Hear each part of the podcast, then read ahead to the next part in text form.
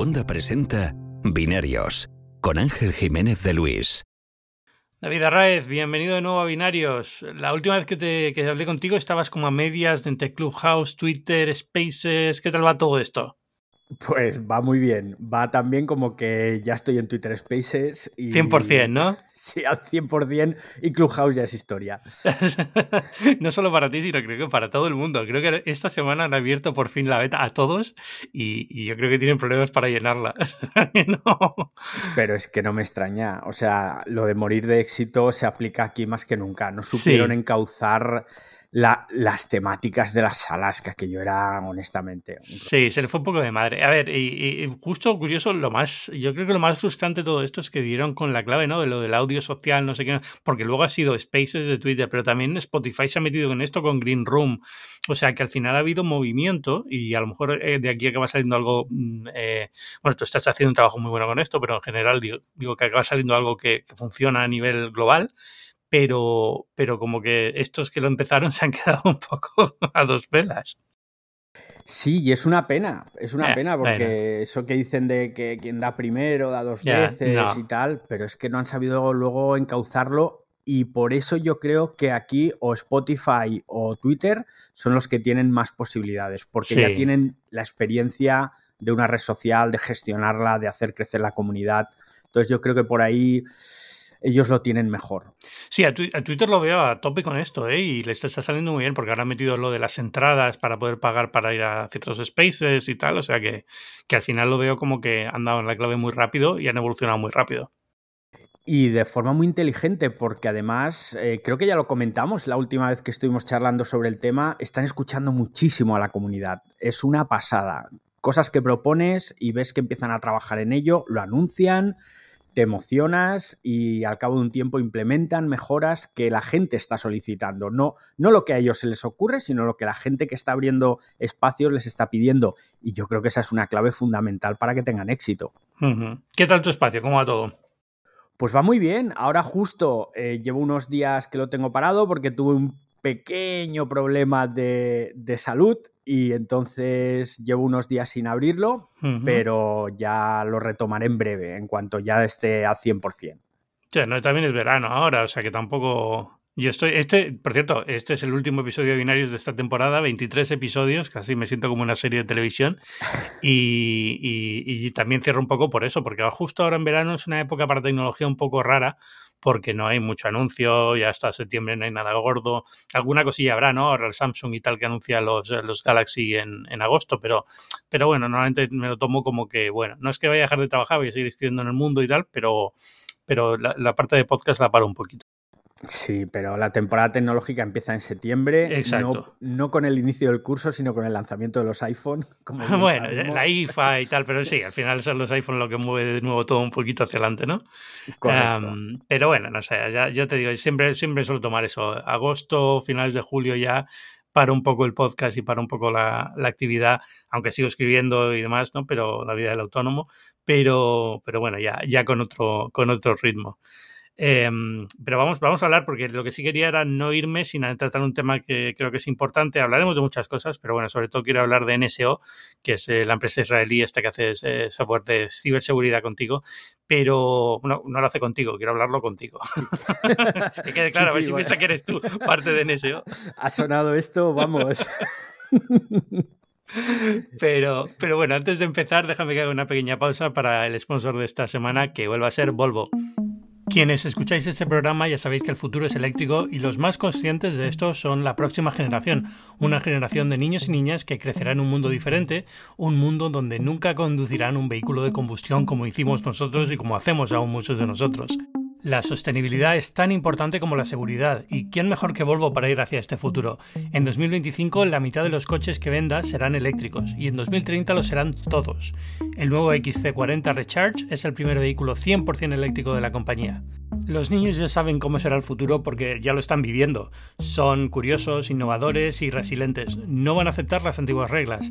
Es el comienzo de una revolución de la industria de la automoción y Volvo está aquí para liderarla. Descubre todo sobre los coches eléctricos de Volvo en volvocars.es. Muchas gracias a Volvo por patrocinar de nuevo este episodio de Binarios. Y ahora sí, vamos con NSO, que te repito, tú no tienes nada que ver, no te voy a meter en un problema aquí con, la próxima vez que vengas a Estados Unidos o que trates de salir a otro país. Pero... A Estados Unidos yo creo que no tendría problema. Que ya bueno, exacto, exacto. bueno, a México. pero cuenta un poco qué es, eh, qué es esto de NSO y por qué es importante. Ha sido, ha sido un temazo, pero, pero al mismo tiempo eh, eh, en el periódico lo lleva internacional. Entonces nosotros desde, desde tecnología no hemos tratado, pero yo creo que es un tema súper tecnológico y que es importante darlo como, como el, el ángulo tecnológico de todo esto. Cuéntanos un poco. Pues es, un tema tecnológico al 100%. De hecho, yo creo que debería llevarlo la sección de tecnología porque al final sois los que sabéis de lo que estáis hablando. Más allá de las repercusiones que puedan tener políticas y demás, eh, básicamente, y para que todo el mundo lo entienda, estamos hablando de un spyware, de un software espía que se te instala remotamente en tu móvil. Hay versiones en las que tienes que hacer clic, que ahora si quieres eh, entramos en, cómo se instala, pero también se te puede instalar sin necesidad de que hagas absolutamente nada en el teléfono. Seguramente muchos oyentes estarán diciendo, bueno, spyware de estos hay desde siempre porque Android está infestado de ellos y no hay ninguna novedad en el tema. ¿Dónde está la novedad? La novedad está en que iOS, es decir, los iPhone, son también víctimas de este spyware incluso hasta la versión 14.6. O sea que estamos hablando de hasta antes de ayer prácticamente. Y como decía, el mayor problema es que se te puede instalar sin necesidad de hacer clic en ningún tipo de enlace. Lo más grave que, o lo más gordo, es que monitoriza y tiene acceso prácticamente a todo, por no decir a todo lo que puedas hacer y todo lo que no puedes hacer en, este en tu teléfono. Te lee los mensajes de texto, da igual si te llegan por SMS, por WhatsApp, por eMessage, te hace seguimiento y grabación de las llamadas, que esto es un dato importante. Te recoge todos los passwords, los lee absolutamente todos, tiene acceso absoluto a la geolocalización de tu teléfono, con lo cual saben en todo momento dónde están. Tiene acceso a las imágenes de tu biblioteca, a tu cámara, al micro, con lo cual en cualquier momento pueden activar el micro y grabar cualquier conversación que se está teniendo.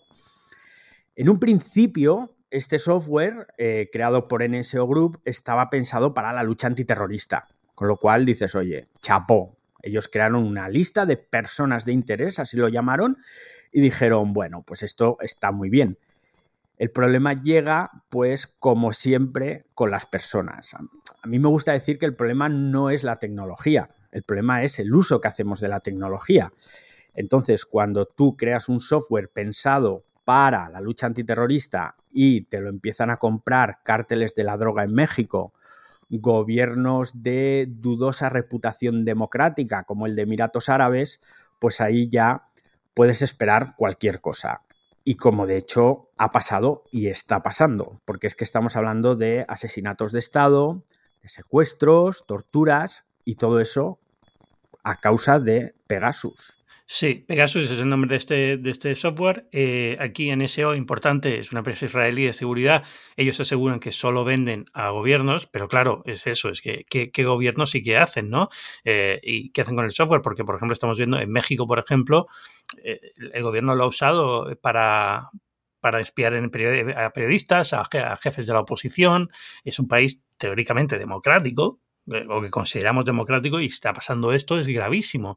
Esto ha sido un informe que ha salido gracias a la colaboración de 17 medios de comunicación internacionales con Amnistía Internacional, que han ido, eh, digamos, viendo quiénes son los clientes de NSO, qué están haciendo con el software, eh, han desarrollado una herramienta para que veas si tu teléfono está infectado en principio, salvo que seas un periodista o seas alguien que trabaja en gobiernos, en NGOs, en, en organizaciones no gubernamentales con cierto carácter activista, es raro que te vayan a espiar con este software. Es un software muy caro, es un software que está eh, especializado, digamos, para casos muy puntuales, pero, pero bueno, está la herramienta ahí si lo quieres comprobarlo, pondré las notas del podcast, pero, pero bueno, básicamente es, es, es estos casos como más serios, por así decirlo, entre comillas. Pero ¿qué pasa? Lo que tú dices, eh, eh, que existen estas herramientas, tú dices que el problema es el uso, pero yo creo que hay una serie de herramientas en las que ya solamente la existencia de la herramienta es preocupante. A ver, siempre van a existir estas herramientas, ¿no? Con lo cual alguien tiene que hacerlas. Pero, pero no hay, es, es lo que Apple suele argumentar con el tema de la defensa de seguridad, no hay no, existe este unicornio de una, una, herramienta que sea segura para mí y te permita al mismo tiempo espiar en la gente que es mala, ¿no? Es decir, eso no. Una vez tienes algo que te permite espiar en un teléfono, lo van a usar tanto una parte como la otra de la ecuación. No hay, no hay nada, no hay ninguna herramienta que solamente vayan a usar los buenos, por así decirlo, entre comillas, ¿no? Que es lo que, lo que los gobiernos dicen. No, no, es que esto es solamente para terrorismo, dijo. Una vez lo tienes, lo va a usar todo el mundo. No, no lo vas a usar solo tú. Está clarísimo esto que dices. De hecho, fíjate, has puesto el caso de México de ejemplo y, ahí es donde se ha, producido, se ha producido una de las situaciones más graves. Hay un periodista, bueno, había, Cecilio Pineda, era un periodista mexicano que hacía trabajos anticorrupción, la corrupción política y demás. Lo asesinaron el 2 de marzo de 2017 y resulta que una vez con herramientas forenses verificaron su teléfono, le habían instalado pocas semanas antes Pegasus. Como hemos dicho, Pegasus tiene acceso a la geolocalización del teléfono, con lo cual, imagínate, mm, podemos pensar mal y yo creo que acertaremos cuando decimos que Pegasus llevó a la muerte de, este periodista. Y hay muchos otros casos, pero como tú dices, ha sido en muchísimos sitios. De hecho, piensa que Actualmente hay 45 países, según Amnistía Internacional, que ha sido la que ha puesto en marcha precisamente este software del que, del que has dicho que podemos verificar si estamos infectados o no. Pues dice Amnistía Internacional que hay 45 países en los cuales hay personas, políticos, periodistas, activistas que tienen teléfonos infectados y que están siendo espiados. O sea, 45 países. Es una locura.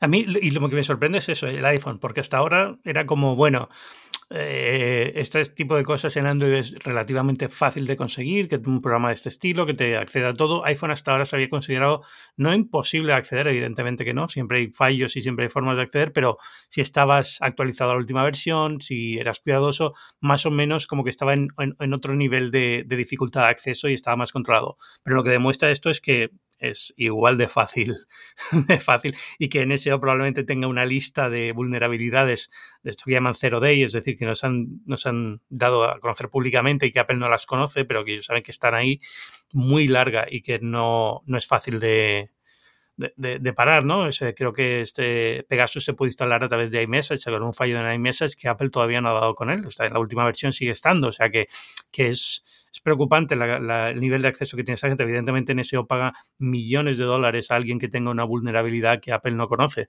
porque pueden usar su software con eso, ¿no? Pero, pero es, no sé, por esto llamaba un poco Snowden, ha salido un poco al público de nuevo, a la, vida pública de nuevo para comentar que, bueno, que, lo que hay que hacer es prohibir eh, la comercialización de este tipo de herramientas a nivel global, independientemente de quién sea el comprador, porque no, no hay forma de garantizar. Al final, lo piensas es eso, dices, bueno, es que solamente los gobiernos, pero es que, ¿quién te dice a ti que la persona encargada en México, en, en, un país que, vuelvo a decir, digo México porque es que fue el caso que más me sorprendió, ¿no? Porque es como, bueno, no deja de ser un país relativamente de lo que se considera un país democrático. Es verdad que hay corrupción, hay, como en muchos países, es decir, no es un caso único de México, pero que no te lo imaginas en esta lista, así como Arabia Saudí y otros países, pues sí lo piensas y dices, bueno, sí, estos están ahí todo en este tipo de listas todo el tiempo. Eh, México como que ha sorprendido un poco, yo creo, ¿no? Pero, pero lo piensas y dices que es que basta con que la persona que esté encargada dentro de la administración sea corrupta o tenga un tipo de, le compren o lo que sea para que eh, eh, da igual lo, cuidadoso que sea, a la hora de vender este software va a acabar en las manos que no debe estar. Y Francia, por ejemplo. O, Francia, exacto. Es que, es que fíjate, en Francia confirmados están Emmanuel Macron, que es el presidente, Edouard Philippe, que era el anterior primer ministro de Francia, su mujer, la mayoría de ministros y un montón de diplomáticos franceses, todos espiados. Sí, esto, pero, pero ¿por Marruecos o quién era el...? Pues es que eso no lo sé, no lo porque no, he encontrado la, mm. información al respecto. A ver, yo entiendo, pues cuando ves la lista de, de, países y dices, bueno, Azerbaiyán, Hungría, Hungría tampoco es que pueda presumir de democracia, ¿no? Irak, Líbano, Marruecos, al, precisamente al rey de Marruecos, a Mohamed VI, también lo han estado espiando, a su primer ministro, eh, Yemen, Uganda, Pakistán, o sea, son países que como tú dices, dices, piensas, bueno, no son precisamente muy democráticos, pero es que, claro, México, Francia, es, es muy raro. ¿Por qué está pasando esto? Porque aquí también hay una historia que mucha gente no conoce, y es que el software Pegasus La empresa NSO solo lo puede vender a particulares. Para vendérselo a gobiernos necesita la autorización del propio gobierno de Israel, que es, que es quien le da las licencias para venderlo a gobiernos extranjeros. Tiene sentido, porque claro, no le vas a vender, por ejemplo... A un enemigo de Israel, a Palestina, sí. No, entonces es el propio gobierno israelí quien está autorizando en cierta forma que se espíe a esas personas, lo cual pues es un poquito también peliagudo. Y comentabas también hace un momento sobre la seguridad que siempre hemos tenido con los iPhone. Pero claro, echamos la vista atrás y cuando esto se destapa es en 2016. Lo que pasa es que no ha sido hasta ahora que se ha hecho todo el trabajo de investigación y ya se ha podido elaborar toda la información en esos 17 periódicos que has comentado. 80 periodistas, por cierto. 80 periodistas currando ahí a piñón esto es una maravilla para los que somos periodistas. ¿eh? Sí, yo cada vez que sale uno de estos gates de estos, pues lo de lo de los paraísos fiscales o no sé qué, no sé cuánto, al final es como, joder, qué envidia haber trabajado en un equipo así, ¿no? Durante un año haciendo una cosa que realmente impacta, que realmente tiene un, motivo para existir, ¿no? Que es como, es como el sueño de cualquier periodista, yo creo. Exacto, es el sueño de todos. Pues como te decía, en 2016, cuando se destapa que existe este software, que es de rebote, porque todo ocurre en 2016 porque un activista pro derechos humanos árabe, que se llama Ahmed Mansour, recibe un texto SMS que ponía, aquí tienes secretos sobre la tortura que se está produciendo en prisiones en Emiratos Árabes. El tío ya de buenas a primeras sospecha. Entonces lo que hace es, sin tocar el enlace que había en ese mensaje de texto, desconfía y se lo manda a Citizen Lab, que sabes que es una empresa, bueno, una organización, mejor dicho, que lo que hace es investigar temas de ciberseguridad, quienes junto a otra empresa de seguridad que se llama Lookout empiezan a ver qué hay en ese enlace. Y al hacer clic en ese enlace se dan cuenta que lo que te hace es un jailbreak en el iPhone y le estás dando acceso absolutamente a todo a ese software espía. Ese mismo año, poco después, es el New York Times quien desvela que Emiratos Árabes estaba usando este software desde 2013. Entonces, claro, en 2013, que era iOS 6 o 7, estamos hablando de que este agujero no es de ahora. Estamos hablando de que desde 2013 hay un agujero enorme de seguridad en los iPhone y que Apple no parcheó justo hasta 2016. Es más, sale esta información en el New York Times y 10 días después, 10 días solo, necesitó Apple para lanzar el parche que era el 9.3.5, y ahora hablo de memoria, igual me estoy equivocando, que lo que hacía era cerrar ese agujero. Tardó 10 días. Entonces, ¿qué ocurre? Que ahora vemos que en nuevas versiones de Pegasus está atacando también a la versión 14.6. O sea que esto es complicado porque cada vez que Apple tapa, lo vuelven a abrir ese agujero. Porque no es un agujero, son tres en son, realidad. serán muchos. O sea que al final es, eh, esto. O sea, al final eh, NSO eh, vete a saber cuántos tiene de estos, ¿no? Es decir, imagino que si, si, yo soy NSO y puedo, me saldrá carísimo, pero compro todas las vulnerabilidades que alguien está vendiendo en el mercado negro o lo que sea, pues me la voy guardando porque son, quiero decir, al final es, cierto que hay una diferencia de seguridad entre Android y iPhone, eso sigue existiendo a pesar de esta vulnerabilidad eh, que existe hoy en día, ¿no? Eh, entonces son más difíciles de encontrar este tipo de fallos, Apple toma mucho más cuidado en el control de la plataforma, en cuanto encuentra uno lo trata de parchear, pero te da una idea de, lo, de, lo, complicado que es el mundo de la ciberseguridad y cómo, o sea, es, es, es muy difícil tener un sistema 100% seguro, digamos, imposible, ¿no? Porque al fin y al cabo, eh, seguridad al fin y al cabo siempre es ilusión, ¿no? Pero, pero, pero incluso con todas las precauciones que se toman, siguen existiendo este tipo de fallos. Yo recuerdo que al final Pegasus también se habló mucho durante la época de lo de San Bernardino y Apple, porque Apple se niega a, a que los gobiernos tengan acceso al, código fuente de iPhone precisamente por estas cosas, ¿no? Es decir, al final es, que no lo vas a tener tú que eres el FBI, lo vas a tener tú que eres el FBI, lo va a tener China, porque una vez lo abrimos, lo abrimos para todos, no se puede, no hay forma de controlar esto solamente para la gente que tú quieres, ¿no? Y entonces eh, ahí salió que el FBI estaba considerando hablar, eh, comprar con NSO, eh, comprar el software de NSO, que es carísimo, para poder acceder al móvil del, terrorista o del, del tiroteador y fue un poco el, follón que también empezó, digamos, a destacar públicamente el, papel de NSO y cómo existen estas herramientas para cuerpos de seguridad, para estados y demás. Sobre esto, fíjate, acabas de mencionar el, programa de búsqueda de vulnerabilidades que tiene Apple, que creo que se llama Back Bounty o algo así. Sí, sí, tienen recompensas, son bastante comunes. Sí. Que son recompensas que el máximo que te dan son 200 mil dólares, Pero claro, es 200 mil dólares, que es mucha pasta, por una vulnerabilidad. Pero claro, en el mercado negro estas vulnerabilidades no se venden una vez. En el mercado negro las vulnerabilidades los que las encuentran lo que están haciendo es darte acceso por años. Es decir, yo te doy acceso a esta vulnerabilidad durante un año y esto cuesta tanto dinero. Y hablamos de millones, no de 100 mil dólares. Millones, no de 200 mil dólares. Entonces, ¿hasta qué punto no está la propia Apple provocando que esto ocurra? Porque Apple te da acceso a teléfonos que son especiales para que tú busques esas vulnerabilidades. Una vez que las encuentras, dices, bueno, yo no he encontrado nada, pero te vas al mercado negro a vender por millones esas vulnerabilidades y durante mucho tiempo. Entonces, todos estos investigadores que participan en los programas de Apple, es lógico que luego vendan esas otras vulnerabilidades en el mercado negro, porque es que están ganando muchísimo más dinero. Es algo de cajón. Y sobre todo porque, aunque es moralmente reprobable, en para muchos la ecuación no es tan difícil. Es decir, al final no es solamente es, dinero. Incluso si tienes algún tipo de, de, dilema moral a la hora de hacer esto, dices, bueno, eh, no quiero vendérselo a alguien que vaya a hacer algo malvado. Pero en SEO te parece como que entra en otra categoría, porque es bueno, es para, investigar terrorismo, te puedes autoconvencer de que estás haciendo lo correcto al vender esta vulnerabilidad a una empresa que se dedica a hacer software de seguridad, ¿no? Eh, pero, pero evidentemente al final es, es, eso, ¿no? Acabas vendiendo eso a quien se lo acabas vendiendo. Y al final lo que tú dices, no se lo acabas vendiendo a uno, porque mucha de esta gente lo que hace es eso, es acceso anual y se lo venden a 50.000 personas diferentes. Pero el, respecto al programa de Apple, eh, ya no es solo que yo creo que no es tanto que sea poco dinero, porque al fin y al cabo la persona que, realmente eh, quiere actuar bien lo hace por buena voluntad y de hecho muchos de estos programas de recompensa normalmente se suele donar el dinero a alguien. Es decir, es raro que luego se quede el dinero, no sé, bueno, dependerá de cada programador, ¿no? A lo mejor lo necesita, pero en general estos programas de recompensa lo típico suele ser que se done el dinero después.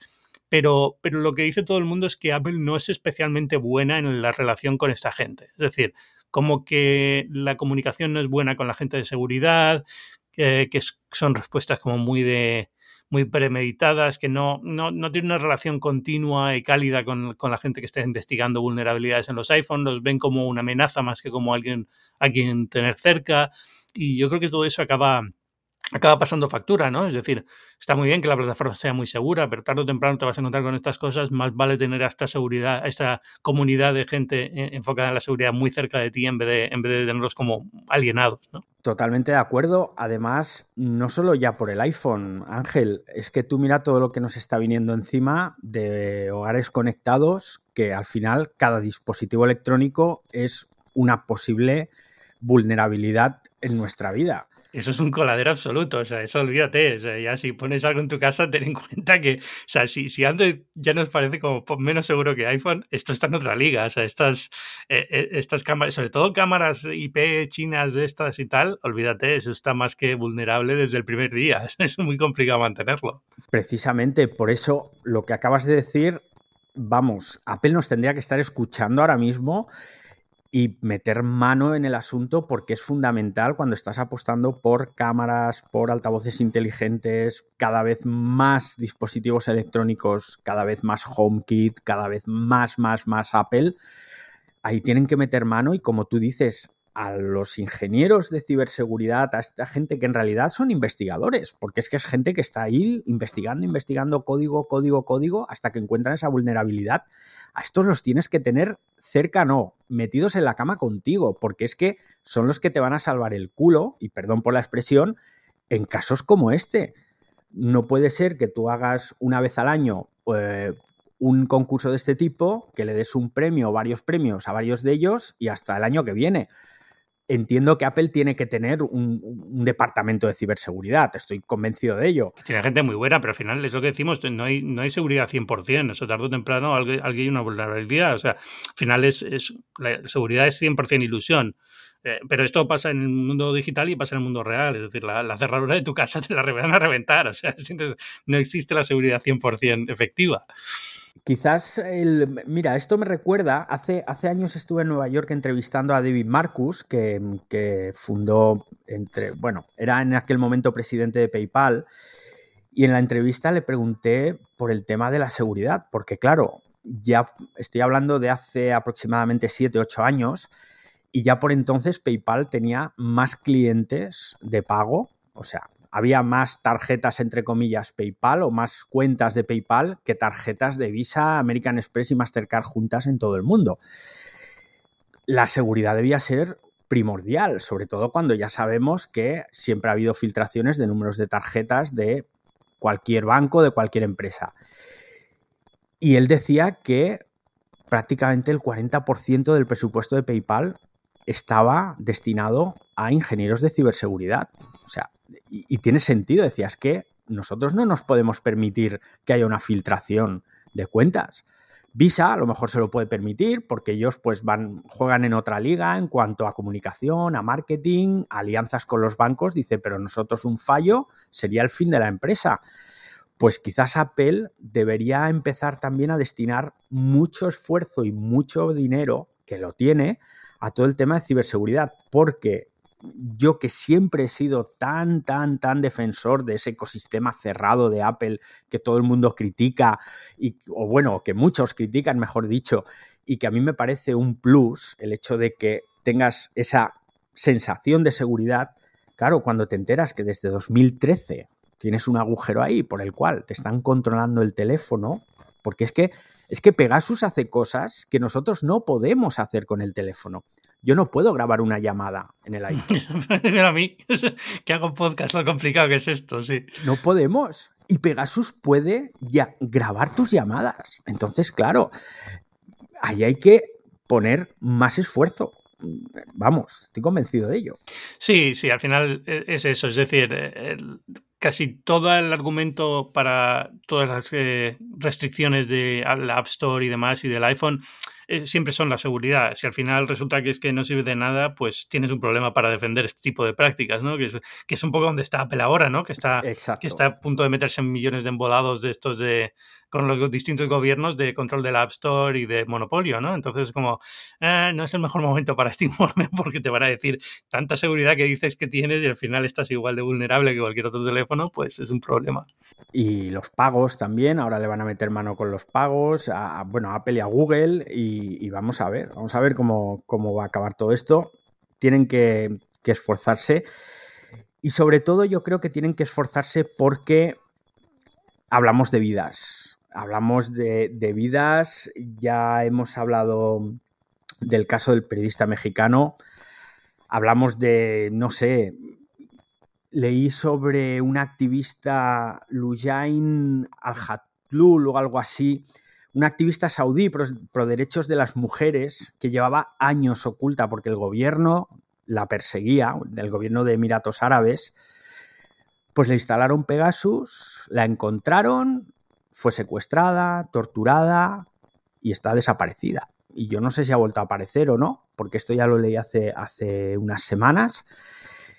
Y lo que no puede ser es que la gente está poniendo su vida en las manos de, un dispositivo porque es muy seguro. Con lo cual, ahí tienen que dar el, do de pecho. Está claro que el problema, insisto, no es la tecnología en sí, sino que es el uso que las personas damos de, la tecnología. O sea, cuando tú creas un software antiterrorista, yo esto lo entiendo. Tú lo creas para luchar, sobre todo si eres el Estado de Israel, oye, pues estamos donde estamos, estamos rodeados y necesitamos defendernos. Pero hombre, no se lo vendas a los carteles de la droga o no se lo vendas a Emiratos Árabes para que se lo pongan a Yamal Khashoggi a que había asesinado en Turquía. O a Jeff Bezos, que tan joder, que tío, es que hasta estuvieron espiando a Jeff Bezos. ¿Qué dices, ostras? ¿Y este buen hombre que tiene de terrorista? Sí, sí. A ver, es, es, es que cómo lo solucionas, ¿no? Porque al final es... E, evidentemente decía Snowden de hacer un tipo de tratado internacional para prohibir este, la venta de este, igual que se hace con armas y demás, pero es que al final dicen, mira, es que este, estas cosas no funcionan por la buena voluntad de los tratados internacionales. Al final, eh, una vez existe, eh, la gente lo va a querer, lo va, a comprar eh, los propios gobiernos no están interesados, es decir, Estados Unidos es el primero que está encantado de que exista esta herramienta, ¿no? Y la usará cuando tenga que usarla, ¿no? Pero, pero es, difícil poner de acuerdo a los gobiernos cuando les das una herramienta que muchos quieren o les resulta muy, apetecible. Quizás la solución a este dilema sería que fueran las propias tecnológicas las que, las que impusieran ellas su fuerza. No sé.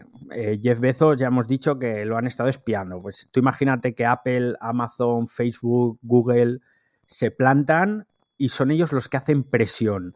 Pues como hizo Facebook en 2019, Facebook en la India demandó a NSO porque, claro, con, con este programa, con este software, con Pegasus, estaban interceptando las comunicaciones entre activistas, periodistas y demás a través de WhatsApp. Entonces, claro, WhatsApp, que tiene esa encriptación, que es, digamos, su bandera de la encriptación de punto a punto, pues no servía absolutamente de nada, porque lo que te estaban era leyendo los mensajes en el punto. Que, es donde no está encriptado. Que además WhatsApp es uno, uno de los vectores de entrada más fácil para Pegasus que tienes. Correcto. millones de, vulnerabilidades con, con WhatsApp. Pues entonces en la India Facebook Mm, mete esa demanda a NSO, empieza a hacer mucho ruido, empieza a haber problemas legales, Facebook tiene dinero por castigo, el dinero por castigo, y a lo mejor, pues oye, si se juntaran las grandes tecnológicas, podrían hacer presión de alguna forma para que esto no ocurriera. Es que es lo único que se me ocurre, lo que tengo claro es lo que tú dices. Los gobiernos no van a hacer nada si tienen esto a su alcance. Es, una patata, es, es difícil de mover esto, al final va a ser un, una de las batallas grandes de los próximos años y no le veo salida. Más allá de que, bueno, evidentemente Apple encontrará la forma de parchear esto, Google encontrará la forma de parchear los que le corresponden y durante un tiempo parecerá que estamos seguros. Los de tendrán otra, vulnerabilidad en la lista que estarán utilizando, pero es, eh, es complicado. Imagino que iremos por periodos en los que no será fácil, periodos en los que será más fácil, pero, pero es no sé, da, un poco de miedo cuando te pones a pensar en, lo que afecta. También entiendo que la gente, los activistas, los periodistas, los, eh, la, gente responsable de estas cosas será más consciente y empezará a usar los, menos los dispositivos en formas que sean vulnerables, ¿no? Es decir, pues ahí tienes el auge de Signal, el auge de ciertas cosas y bueno, pues eh, eh, cada vez irán, nos haremos más inteligentes en, cuanto a las posibilidades de, de estos ataques. Claro, pero también tienes que formar a esa gente en, enseñarles a, tener un mínimo de cuidado, porque es que al final te encuentras con el problema de que la mayoría del ciudadano de a pie, por un periodista tecnológico, posiblemente sabe más o está más puesto en cómo controlar el uso que hace de su teléfono, la parte de seguridad pero tú como yo has estado muchos años en una redacción y sabes que el 99% de esos periodistas, el móvil mm, para llamar, enviar WhatsApps y poco más.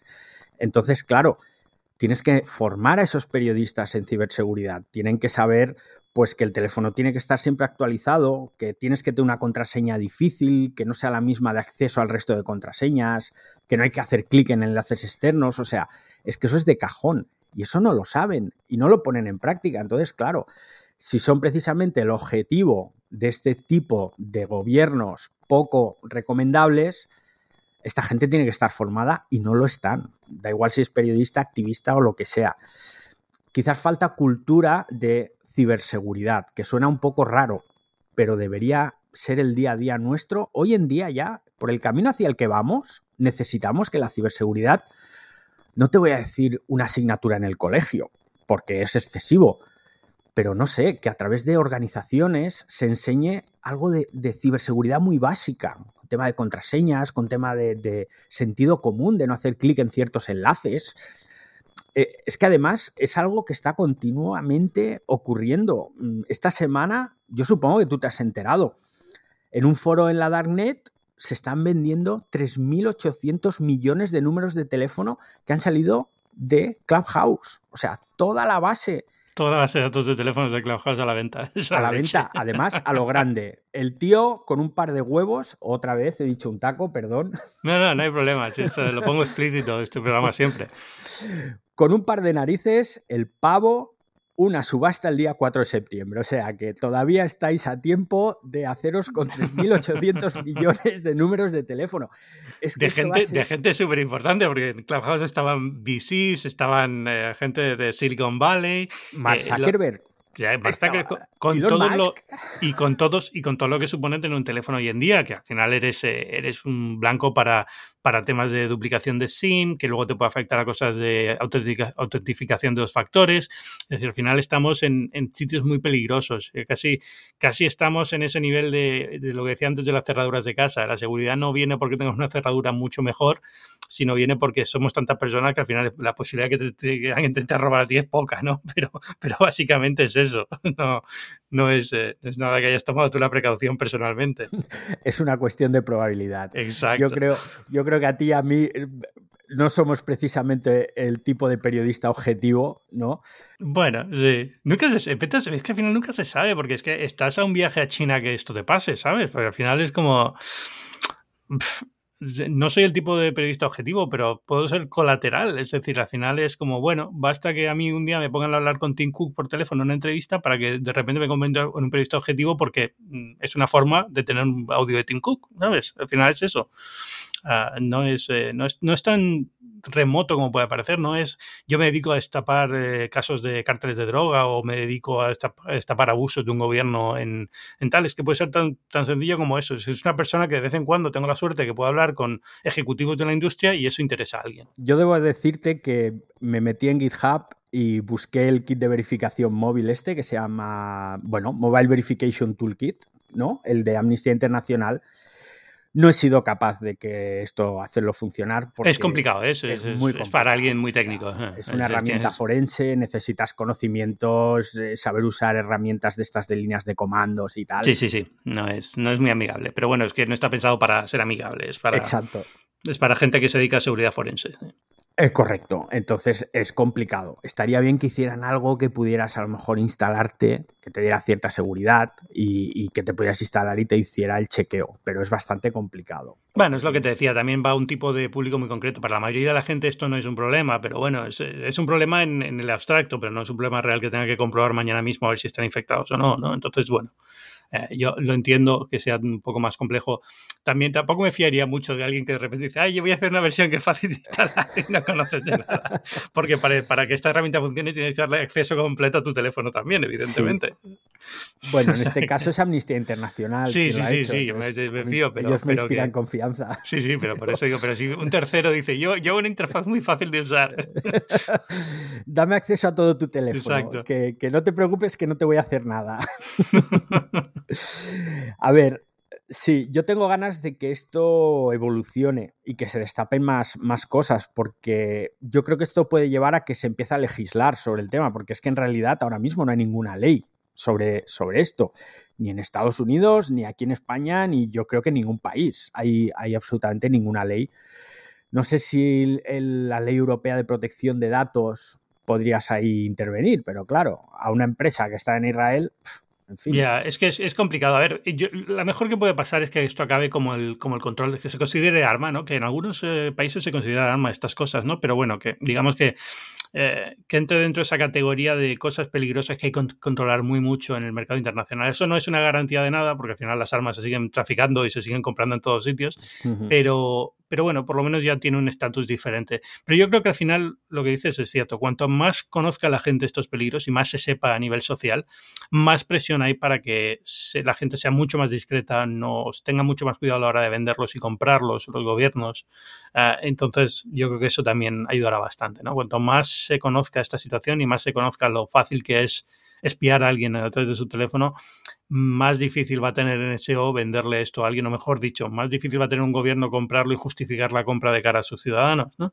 Entonces, bueno, por ahí puede venir un poco la, también la, resistencia. Y cuanto más gente sepa cómo evitar estas cosas, pues también mejor irá la cosa. Y los medios. Aquí los medios... Mm, ya sé que toda la información ha estado al alcance de 17 periódicos en, en, el mundo, ninguno de ellos español, por cierto pero aquí los medios de todos los países estén afectados más o menos o no estén afectados, tendrían que sacar informaciones, hacer reportajes, entrevistas crónicas y todo lo que esté en sus manos para dar el máximo, o sea, el máximo alcance posible a, esta noticia, porque creo que hemos empezado diciendo que esto hoy le está pasando a, a gente de ciertos perfiles, pero es que mañana nos puede pasar a cualquiera.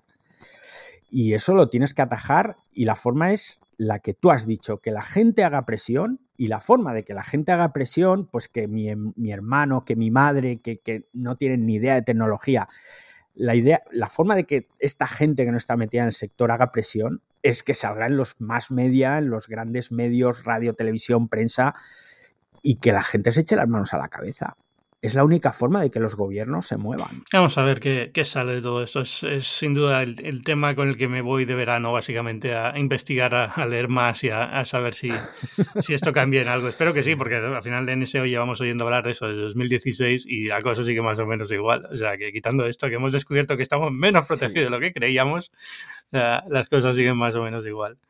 No sé si tienes alguna, para acabar en un tono un poquito más agradable de cara al, parón de verano, ¿algún tema así interesante tecnológico que quieras hablar?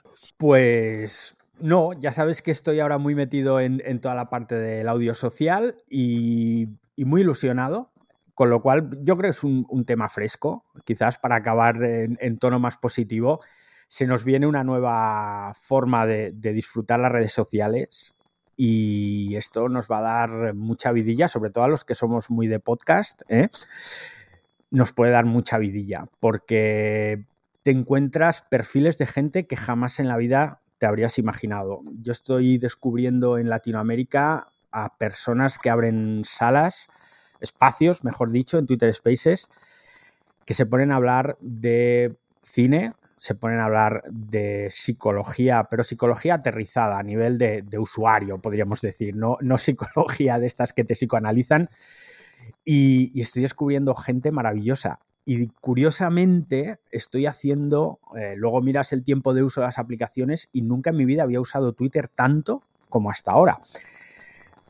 Así que yo creo que ahí nos viene una, se está abriendo una era nueva que la ha abierto Clubhouse, pero que son los demás los que están, están haciendo, están empujando.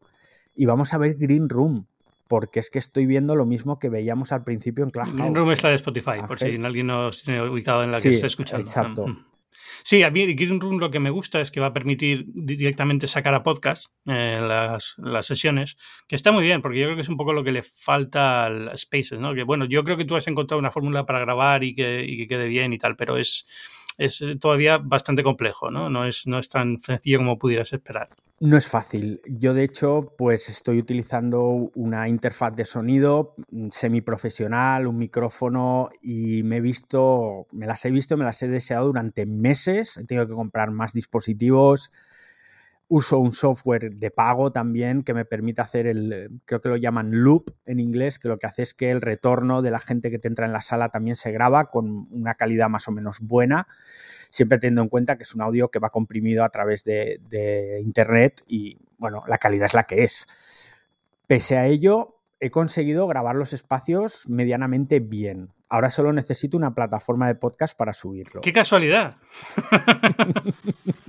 Creo que conozco una. No sé si conoces alguna. Podemos hablar de esto. Vamos a ver. No quiero, no quiero dar, eh, porque depende de ti, pero ya sabes que siempre tienes la puerta abierta y podemos organizar algo con Cuanda sin problema. Sí, Y para mí sería un honor que estuvieras ciberdiario ahí en las salas de, tuyas en, en como podcast. Pero bueno, vamos a ver. Vamos a ver, vamos a ver, porque bueno, yo ya lo he dejado caer y tú has tomado, has, cogido. no hace falta que lo digas, ya te lo he dicho desde el principio, las puertas las tienes abiertas sin problema ninguno. Y, y, está genial, Ángel. Se está creando una comunidad. Yo tengo ahora de media en los espacios unas 50 personas, que puede parecer poco, os lo digo, eh, pero es una barbaridad. Eh, hay gente que está abriendo espacios en Twitter, gente que tiene 300.000 seguidores y reúne a 15 o 20 personas. Sí, tú además eres muy recurrente, es decir, 50 personas en, de media es bastante bueno cuando tienes en cuenta que es no todos los días, pero casi, o sea, al final es... Es muy bueno y se crea una comunidad súper fiel. De hecho, lo que te contaba, estos días que he estado sin hacerlo, mm, pues te envían mensajes directos, oye, ¿qué te pasa? ¿Cómo estás? Y entonces ya les explicas esto, lo otro. Y esa comunidad fideliza de una forma tremenda. Y lo mejor es que se animan ellos a abrir los espacios, porque muchos que están desde el principio, que empecé a abrir hace unos meses los espacios, pues a base de insistir ves que empiezan a abrirlos, ¿no? Y te encuentras pues gente que está, lo que te decía, pues hay uno que sabía mucho de cine, hay un tipo, un colombiano, es que ahora no me acuerdo del nombre, que él entra también todos los días y que le encanta la música rock Y entonces lo que hace son espacios de música rock colombiana y va pinchando ahí sus temas y es alucinante porque te cuenta la historia del grupo, o sea, es casi como un programa de radio, pero con la participación de la gente. Y entonces se te mete uno y te dice, ah, pues yo estuve en tal año en este concierto de este grupo y fue genial porque pasó. Y, y se crean unos espacios muy amenos. Y tú estás haciendo tus cosas, estás cocinando no sé qué, y estás escuchando una conversación entre varias personas la más de interesante. Por eso creo que esto del audio social puede ser un punto de inflexión en las redes sociales. esperemos. Vamos a ver, vamos a ver cómo evoluciona. David Arraez, muchísimas gracias por venir a Binarios una vez más. Eh, la gente que quiera escucharte, eh, digo bien escucharte porque al final que voy a decir de leerte en Twitter, pero al final es lo mismo para ti en tu caso. ¿Dónde puede hacerlo? Pues usuario Arraez es mi handle en todas las redes sociales, sobre todo Twitter. Soy muy tuitero y todos los días, eh, ahora estos últimos días no, pero sobre todo a partir de septiembre retomaré con mucha fuerza el ciberdiario, que es un espacio de 30 minutos que a veces se alarga, todo hay que decirlo, pero en teoría son 30 minutos en los que repaso la actualidad tecnológica. Y esto cada día. A las, 8, hora de España, ciberdiario en, Twitter en Spaces. Pues eh, muchísimas gracias, de verdad. Muchas gracias a ti, Ángel. Y ya sabéis que yo soy Ángel Jiménez de Luis, eh, periodista de tecnología en el diario El Mundo, en muchas otras revistas, en, Muy Interesante, en Fuera de Serie, eh, pero también Twitter es la mejor forma de contactar conmigo, en arroba Ángel Jiménez. Este verano estoy haciendo eh, menos de lo habitual, este programa acaba aquí, digamos, esta temporada acaba aquí, hasta septiembre no volverá, pero bueno, voy a estar en Twitter más activo, pero sobre todo hablando de videojuegos retro, que es lo que me ha dado ahora. Me he puesto un emulador de Amiga y estoy jugando a, a viejas glorias de los videojuegos. Qué bueno. Así que vamos a intentar mantenerlo el verano. No, lo estoy pasando muy bien, ¿eh? Pues es como un chute de nostalgia increíble. Pero, pero bueno, pues nada, ya sabéis, eh, si queréis escuchar más podcasts durante este tiempo, tenemos muchos de tecnología, de ciencia en Cuanda, de, todo tipo de podcasts de cualquier temática en, en www.cuanda.com. Y, nada, Binarios volverá en septiembre y a ver si conseguimos también convencer a David para que se traiga el ciberdiario a, a, a Cuanda como podcast. Pues yo creo que ya estoy convencido. Queda oficializado.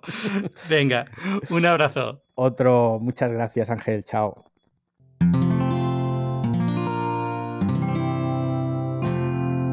Puedes escuchar más capítulos de este podcast y de todos los que pertenecen a la comunidad Cuonda en cuonda.com.